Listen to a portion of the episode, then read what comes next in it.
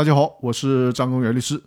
今天呢，我们来聊一聊股东代表诉讼前置程序的履行与豁免。这个话题可能听起来有点复杂，但是呢，它对于保护股东的权益和公司的利益是至关重要的。所以说呢，我们还是需要好好的了解一下。根据我国公司法第一百五十一条以及相关司法解释的规定，股东代表诉讼的前置程序是指，如果股东要在法院起诉公司或者公司的管理层。那么，如果是董事会或者是执行董事侵害公司的权益，那就需要先向监事会或者监事提起这个前置程序。如果是监事侵害公司权益呢，那么就需要向董事会或者执行董事提出书面请求，要求他们来代表公司提起诉讼。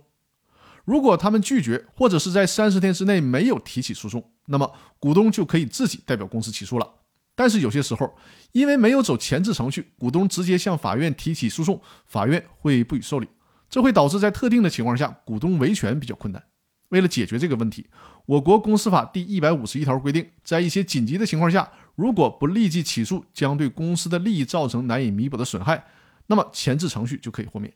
另外呢，如果不考虑案件的具体情况，僵化的适用前置程序，实质上也会对股东和公司的合法权益带来消极的影响。所以说，在某些情况下，即便是不属于紧急情况，股东也可以豁免前置程序。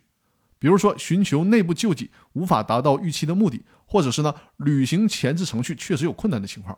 所以说，《九民纪要》的第二十五条就是总结实践的经验，补充规定了豁免股东代表诉讼前置程序的另一种情况，也就是审理过程中，如果查明股东向公司有关机关提起书面申请的时候，根本不存在公司有关机关提起诉讼的可能性，那么为了避免当事人的诉累，可以豁免前置程序。